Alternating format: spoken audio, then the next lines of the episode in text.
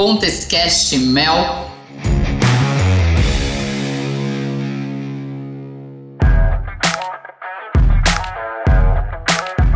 Bom, pessoal, um prazer estar aqui de novo. Eu parei um pouquinho, voltei para falar do Pontescast Mel sobre vidas criativas. E aqui eu tenho uma honra, um convidado, que é o Mário Calcanini, italiano, que eu vou apresentar um pouquinho. Mário, Oi, prazer. Oi, que bacana. Obrigado pelo convite, Melissa. Sempre eu linda você. Ah, eu que agradeço.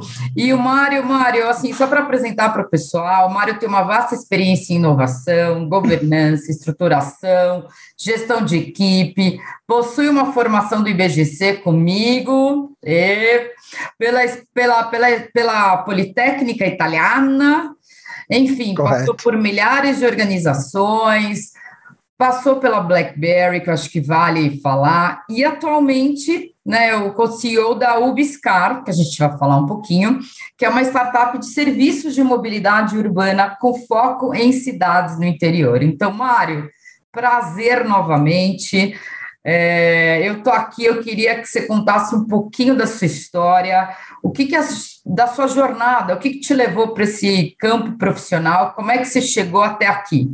Fala um pouquinho para Bacana.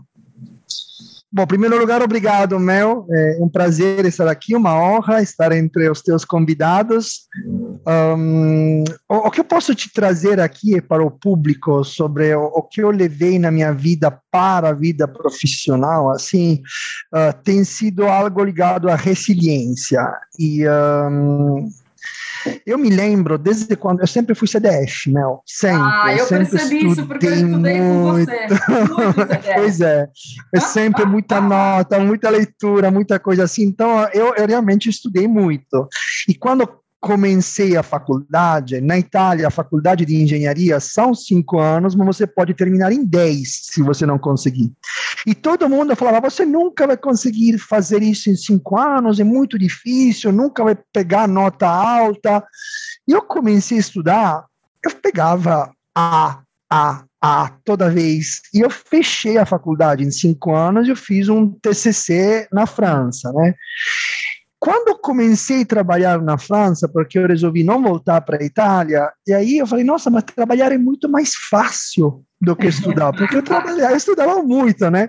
Então foi realmente a, eu, eu, eu, enxergo a resiliência. Eu sempre fui muito determinado, uma muita força de vontade e esta resiliência eu trouxe, mas sem saber. Hoje fazendo uma retrospectiva eu identifiquei isso, mas sem saber realmente eu era, eu sou, eu sou uma pessoa muito resiliente. Eu me levanto, eu tomei cada pancada na vida e a gente se levanta, mas eu, eu me levantava com mais facilidade. Então, realmente, e acho que hoje em dia, nesse mundo que a gente vive, é ainda algo que a gente precisa ainda mais, a resiliência. É verdade, é verdade. Não desistir jamais, né? Eu percebi que você era CDF, na aula, a pior aluna, e você sempre anotando, participando de tudo. Agora, Mário, assim, sua relação com o Brasil, é isso que eu quero saber. Como é que aconteceu esse ah, casamento? Né, esse... Fantástico, né? 20 anos, 20 anos no Brasil. Estava, justamente, estava estudando em Paris, entrei numa empresa francesa, a Schlumberger, que atua também no, no Brasil, e um, eu entendi que dentro dessa empresa eu podia fazer uma carreira internacional. E uh, essa coisa de ser um. Sempre teve essa vontade, né? De... Eu, eu, sempre tive essa vontade de aprender outros idiomas, e eles me sugeriram de voltar para a Itália. Eu voltei para a Itália, mas depois de um ano, eu falei, gente, mas eu não quero ficar na Itália, eu quero fazer outra coisa, me mandem em outro lugar. E eu cheguei em São Paulo, achei a cidade totalmente diferente do que eu imaginava, mas desde o primeiro dia me senti em casa. O brasileiro é, é um povo que te recebe como se você tivesse sido o melhor amigo da vida dele, sabe? É verdade, é verdade. Então, assim, eu me senti muito acolhido no Brasil. Eu fiquei desde 2001 até 2014. Eu casei em, Paulo, em 2014 em São Paulo. Eu fui direto para São Paulo. Eu fiquei em São Paulo. Eu ia viajar muito para o Brasil. Uh, as pessoas achavam que uma hora teria mudado para o Rio de Janeiro. E hoje eu mudei para o Rio de Janeiro depois de 18 anos, mas enfim. E em 2014 eu tentei voltar para a Itália, a gente casou, casei com o José, meu marido, né? Uhum. E a, gente voltou para, para a Itália, ficamos lá três anos, mas depois de três anos a saudade do Brasil era gigantesca. Uh, a gente não, não, não via aquele sorriso que o brasileiro tem, você entra numa loja, todo mundo te recebe, entra no banco, bem tratado. Acho é que na Europa o cliente é, não é tão bem tratado como aqui no Brasil. Então, eu, eu me sinto super, super à vontade nesse país. Eu, eu amo o Brasil. Não abro mão dele. Olha, e é bem isso mesmo, né? Eu tenho a família na Itália, que você sabe disso. E a minha irmã mora há 26 anos na Itália. Sim. E, Itália, Europa, enfim, fica por lá.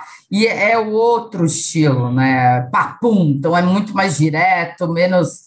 É... Mais agressivo. Exato. É mais agressivo. Mais agressivo. Então, eu super te entendo. Apesar de falar italiano e adorar a Itália, eu entendo você aqui no Brasil. Agora sim, eu lembro que quando a gente, a gente estudou ali, você falou muito da BlackBerry. Então, você ficou Sim. lá né, uns anos na BlackBerry e foi o ano que a Apple entrou no mercado de telefonia com iPhone, me corrija se eu estiver errado. E como é que foi entrar nesse contexto tão desafiador na sua vida? Assim, o que, que foi mais valioso? O que, que você aprendeu naqueles anos? Meu, eu entrei na BlackBerry em 2007. Foi o funcionário número 3. Nossa! E, uh, e é, eu comecei a BlackBerry no Brasil. E, e foi, assim, desde o primeiro dia, foi uma paixão, porque aquele serviço, aquele celular eu podia viajar ter o e-mail, era algo fora do planeta. Hoje em dia é comum, mas naquela época era disruptivo, né? E como funcionário número 3, imagina a quantidade de trabalho que você tem, uma multinacional canadense super sucedida lá fora, que começa no Brasil. Então, foi realmente uma viagem muito, mas muito rica. A empresa crescia 30% uh, a cada trimestre. Uh, eu acabei sendo o número um da empresa, uh, a gente acabava uh, ter, teve no final quase 250 funcionários entre diretos e, e subcontractors. Aliás, o Giba, que você entrevistou da Quatro, ele tinha mais de 150 funcionários comigo, ele terceirizava 150 funcionários Olha. dele. E, um, e assim, a BlackBerry tem sido um aprendizado gigantesco, mas tem sido uma história complicada, porque, como você deve lembrar, chegou a Apple, Exato. que não foi tanto grande problema. O grave problema foi quando chegou o Android. Por quê? O que, que aconteceu? O BlackBerry tinha um sistema operacional extremamente complicado em termos de desenvolvimento. Então, o desenvolvedor de aplicativos, ele não conseguia desenvolver algo baseado no nosso sistema operacional. Hum. Enquanto iOS e Android eram muito mais acessíveis. Então, o que, que aconteceu? Se criaram muitos aplicativos de outros sistemas operacionais e não da BlackBerry. Então, o ecossistema BlackBerry começou a diminuir. Eu me lembro ainda de uma conversa com meu chefe na época, pelo BlackBerry Messenger, uh, já tinha sido lançado o WhatsApp, e eu conversando com ele, falava, Uh, meu amigo, se a gente não abrir a plataforma do BBM a outro sistema operacional, o WhatsApp vai matar a gente. Exato. A resposta foi: você cuida de vendas, nós cuidamos de produto. Uh, é, que, que, que respostinha simpática, assim. E o que, que eu trouxe da minha vida, assim, o que, que eu aprendi? E hoje em dia você vê Linux, tecnologia aberta, se fala só de coisas abertas, e, e parece que se a gente não tem esta abertura, tanto em tecnologia quanto aqui na cabeça, para aceitar o outro, aceitar a diversidade, aceitar que a gente vive num mundo muito fluido, não dá certo. Tem que ter essa cabeça. E, e não só na atitude, mas na tecnologia. Então, uma tecnologia super fechada não vai dar certo. E a BlackBerry tem sido uma prova disso. Tem, tem. E, e, é muito isso. Eu usei BlackBerry no começo. Eu Fantástico. Me, eu achava, exato, eu achava o máximo, né? Me achava super cool andando com aquele BlackBerry, mas é bem isso. Então, imagina o desafio que um dos desafios que você tem enfrentado. Só que assim, e aí de lá você saiu para onde você está hoje, para startup? Como é que foi esse movimento? Como é que foi essa direção? Me fala um pouquinho, porque... De, de lá, de lá, sim, de lá até aqui, você quer dizer, até o Biscar, né? É, exato, da Ubiscar, porque assim, é uma startup super antenada né, nesse momento, então eu queria saber como é que foi essa trajetória e, e, e falar um pouquinho dessa startup, porque ela é muito legal de mobilidade. Bacana, sim. Depois da BlackBerry, eu entrei em outras empresas de tecnologia, para te falar a verdade, sempre, uhum. sempre no contexto de, tele, de telecom. Uh, entrei na Qualcomm, que era mais focada em chipset, e depois numa empresa israelense, Natellite, baseada em uh, internet das coisas. Mas eu já estava na Itália com o José. Ah, legal. A empresa me mudou para o Brasil, e quando eu voltei para o Brasil com a empresa, eu me dei conta que o Brasil realmente tinha um contexto de empresa familiar, empresa brasileira, que era muito grande. E, um, e depois de, de, mais de 15 anos, você estar explicando para gringo como funciona o imposto aqui no Brasil, explicar como Complexo, funciona. Gente, Complexo. Eu, Nem eu, eu sei explicar. É, cansei um pouco de ter que justificar para gringo, explicar toda vez como funciona o Brasil. A gente fala, o Brasil não é para qualquer um, né? Então eu falei, quer saber, eu vou procurar um trabalho numa empresa brasileira. E assim foi, encontrei o, o, um outro Giba, o Gilberto Novaes, do grupo Transili, e dentro desse grupo eu cuidava de uh, uma verba para fazer inovação. E com esta verba a gente ia fazendo aquisições de startups. Eu me interessei justamente pela Ubiscar, Uh, eu conheci o, o, o atual o cofundador, o atual sócio Alessio, e eu adorei da Ubiscar o fato que o Alessio é uma pessoa muito hum, genial, ele consegue executar o que ele fala, planeja de executar, e ele consegue ter uma startup que depois de três anos já era lucrativa. Então você fala, puxa, um, como, como é possível? Ele nunca teve um financiamento externo, ele nunca, nunca. teve uma mentoria e conseguiu fazer isso Nossa. sozinho. Então, ele é genial. E uh, eu resolvi entrar, eu, Mário, como pessoa física, dentro da Ubiscar, fiz um investimento, e a partir daí a gente se entendeu, a gente viu que tinha uma grande complementaridade com a Alessio, eu sou um eu venho do mundo corporativo, ele é um empreendedor nato, uh, eu mais um aspecto de governança, mais, mais a estrutura, plano de negócio, target, indicadores, e ele mais, mais criativo. E deu super certo a liga entre a gente. Eu entrei em janeiro e uh, agora estamos já com 24 cidades, nós somos considerados a Uber das cidades do interior, uh, estamos já em break-even e como estava te contando algum dia atrás, a gente começa a nossa primeira rodada de investimento, que agora precisa um pouco de gasolina para crescer ainda mais. Mas me fala uma coisa, é, é, um, é, um, é a Uber mesmo, é a Uber do interior, é sim, é assim que funciona. Sim, é exatamente o mesmo tipo de, um, de, uh, de aplicativo, de mobilidade. A gente acabou de lançar várias categorias agora, Uber Pet, Uber para mulheres, a gente vai abrir a parte de uh, táxi, enfim, uh, é, é, exatamente um Uber, mas com uma cara mais brasileira, eu acho. O que a gente sentia falta, qual é o problema, qual é o, o nicho que a gente quis pegar. Está uh, faltando um pouco de humanização na relação entre o motorista e o dono do aplicativo ah. internacional. Os uhum. motoristas estão, não estão muito satisfeitos. Por quê? Porque são muito distantes. Eu acho que uma empresa tão grande não consegue ter uma penetração no contexto brasileiro. O Brasil é muito grande, é um país de tamanho continental, tem uh, mais de 2 mil cidades pequenas, e é aí que a gente vai onde a Uber 99 não consegue ter esse contato com o motorista. Nós temos um escritório nessas cidades. Então, o motorista sabe aonde pedir ajuda, tem um suporte de verdade. Então, esse carinho que faz a diferença. Eu acho que o Brasil ainda tem esse lado muito humano, muito do carinho, muito da relação. Não somos um, um povo frio, sabe? A gente precisa disso. E está dando super certo. Olha que legal. Super. Que bom quando você fala nós somos, eu acho isso fantástico. Que eu lembrei de você hoje. Eu fui fazer Pilates e a minha professora ela é do interior, lá do Rio Grande do Sul. E ela estava comentando que ela foi passar umas férias, uma semana, e ela estava encontrando amigos de infância, foi beber, e lá no interior não tinha táxi para voltar. Cidadezinha é. pequenininha. Ela, aí eu falei, mas como é que você faz? Aí lá o meu irmão ficou, sabe, me esperando, me buscou de madrugada. eu falei, mas eu conheço uma pessoa que vai chegar lá com a startup. mas é bem isso, sabia, Mário? Eu não tenho carro há seis anos e, E é bem isso, eu converso muito com os motoristas de, de Uber, de táxi, e eles sentem essa distância né, entre, entre os aplicativos, entre as empresas e o trabalho deles. Então, eu acho genial, genial que vocês estão montando.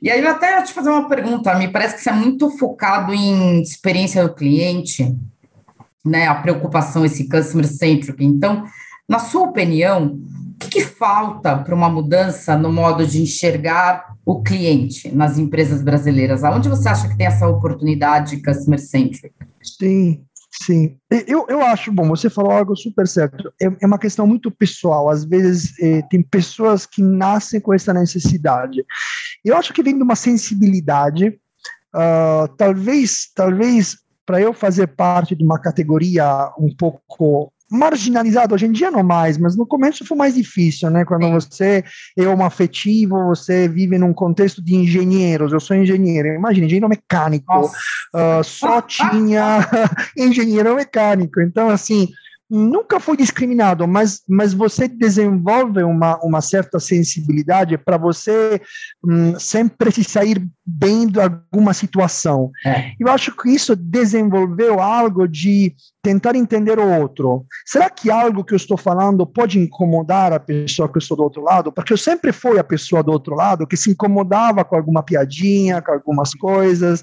Então, acho que isso desenvolveu esta, esta necessidade de entender o outro. Agora, se eu olho o Brasil, eu olho os outros países, talvez esse seja um fator pelo qual eu me sinto tão bem aqui. Eu não sei se você lembra da TAM.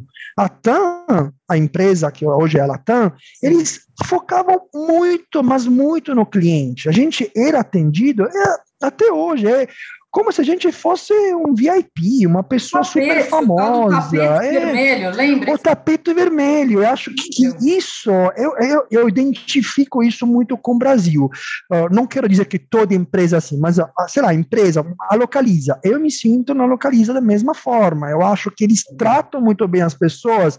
No meu banco, me tratam muito bem. Não é porque eu tenho que sabe o que conta. Sempre foi assim, sempre me trataram bem. Então eu acho que o brasileiro tem uma certa predisposição, porque eu faço essa conexão. O Brasil é um país muito vário, tem tantas religiões, tem tanta etnia. Na Itália só tem branco e católico. Acabou. É, então, é. as pessoas não são expostas a outras culturas. E é normal que sejam mais fechadas, porque você nunca se deparou com a diversidade. Então, eu acho que o Brasil está mais pronto para esse, esse caminho. Então, quando a gente fala de cliente, eu acho que tem ainda um caminho, mas, mas eu, não estamos tão mal se a gente olha o contexto global. É, é verdade. E o, o que você estava falando até, eu queria pegar um link do, da questão da diversidade, né? Do, Sim. Do, do fato de você ter sido. Você é engenheiro, muitos homens, é, italiano, é, todo esse preconceito e, a, e a sua preferência, né? Como você é, você enfrentou muitíssimo, provavelmente, né? Uma pergunta. Você enfrentou muito preconceito, né, Mário? Como é que você lidou? Como é que foi essa, essa a sua, sua reação, a sua força? Da onde você tirou tudo isso dentro de você para enfrentar todo o preconceito? Assim, eu imagino, né? Até não sei se isso aconteceu na sua família, mas chegar na posição que você chegou e, e, e, e assumir ser homossexual. Então, como é que é isso para você, Mário? Porque eu tenho amigos que são, eu tenho, eu tenho outras realidades, ou até eu me coloco nessa posição, que hoje em dia, óbvio que eu não sofro preconceito, mas o fato de eu ser uma mulher de 46 anos, não ter tido filhos, ter casado duas vezes, então assim, gera um preconceito. Então, isso acho que me fortaleceu muito. Eu queria muito entender isso de você, porque faz parte de histórias de como você superou. Sim. Né? Superação.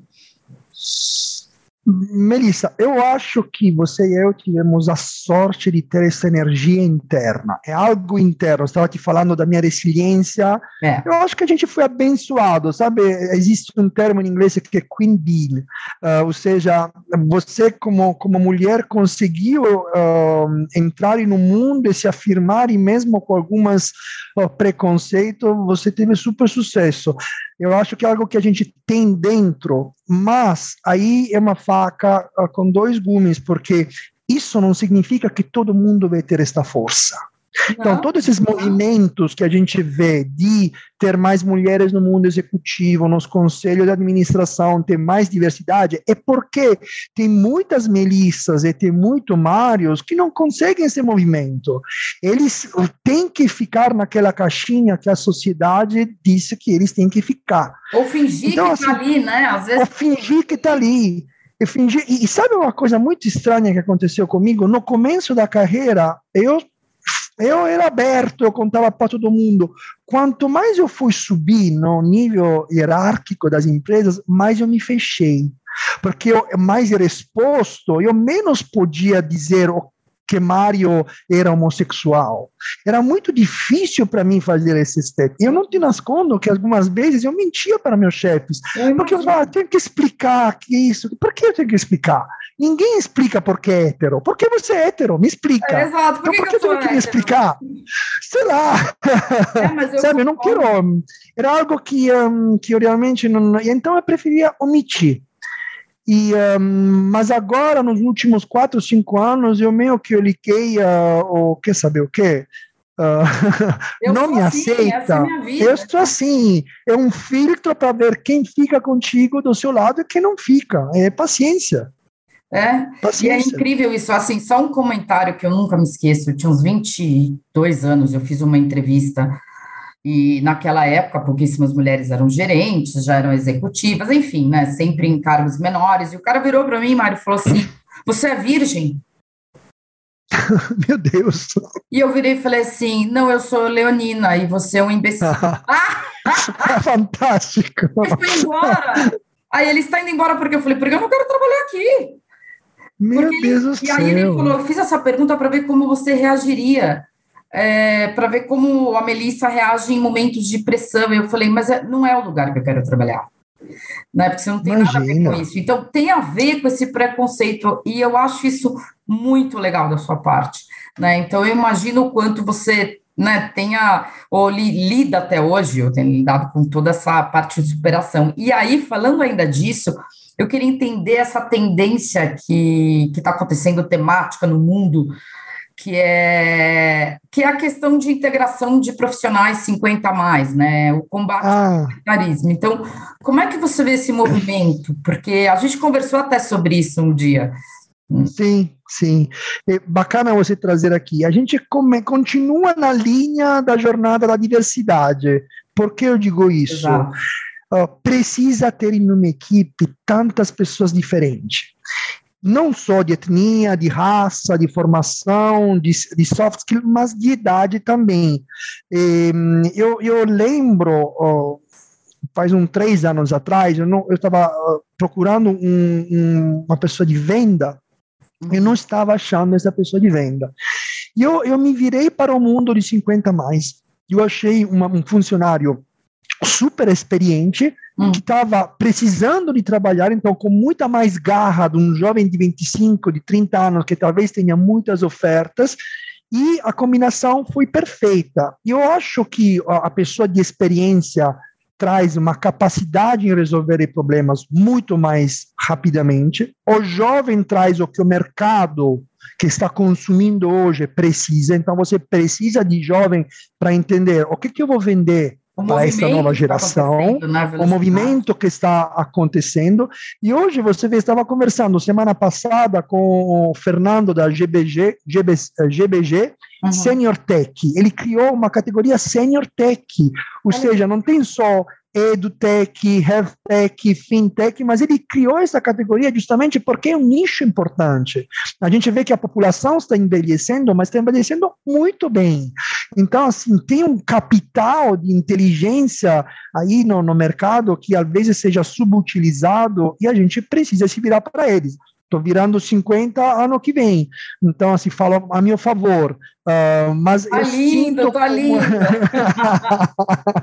mas eu sinto que uh, realmente o cinquentão de agora não é mais como o cinquentão de 30 anos atrás. Acho que a gente uh, está, graças a Deus, a saúde fez passos gigantes, a gente tem como ainda ter muita energia, dar muito.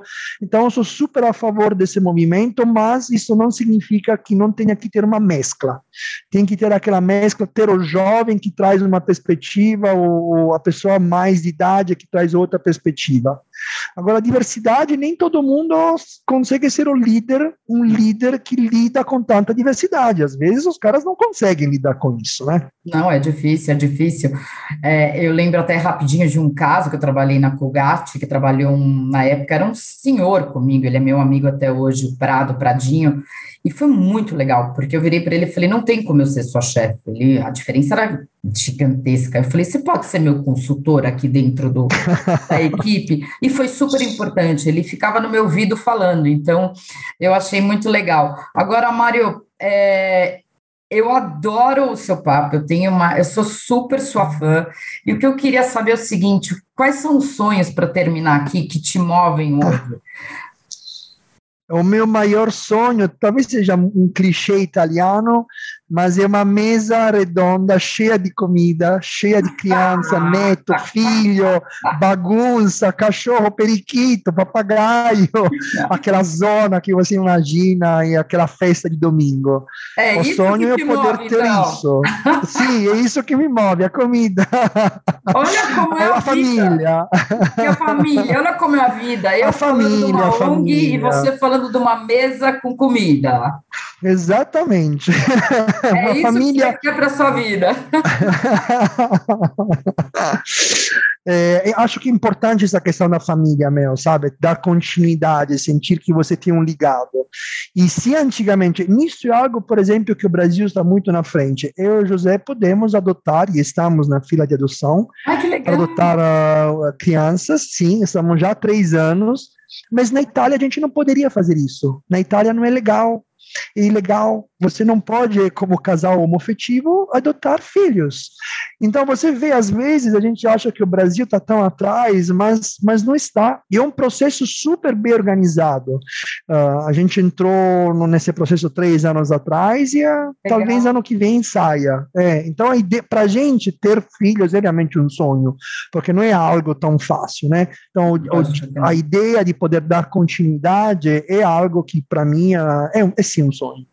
Olha que legal. E, e, existe mesmo na Europa, né, esse preconceito. Eu vejo pela minha irmã, que está bastante tempo lá, são pessoas mais não sei se poderia falar preconceituosas, mas é, é, outro estilo de vida, mas eu fico super feliz, se é isso que te move, uh, eu vou então falar italiano e, mangiare, não sei, uma ghiacciata gelata.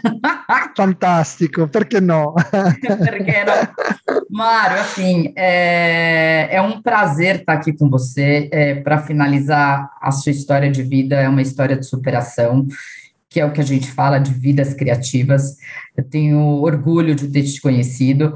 É, Para quem não conhece o sua startup, se quer deixar aqui um recadinho, como é que o nome, tem Instagram, não tem Instagram? Eu quero sim. Obrigado, Mel. Sim, tem Instagram, tem internet, tem aplicativo no iOS, no Android, se chama Ubis, com Z de zebra, final, car em inglês, Ubiscar. Então, uh, sejam bem-vindos, podem entrar no site, no Insta, vão fuçando, é, é, muito, é muito bacana o nosso projeto. Vocês já estão em quantas cidades? 24. 24. Fechamos a três uh, esse mês, 27. E o plano, obviamente, é expandir cada vez mais. Uf, acho que até 2024 o plano é 155 cidades. Então, e aí você acha que você vai terminar sua vida manjando, comendo numa mesa farta. Não, você vai terminar. Cheia de filhos e localmente cheio de filhos e netos. ah, de amigos. Isso aí, Mário. Então, ó, deixo aqui um beijo para você. Super obrigada. E vamos nos falando. Obrigado. Obrigado, Mel. Tchau, tchau. Um abraço. Beijo.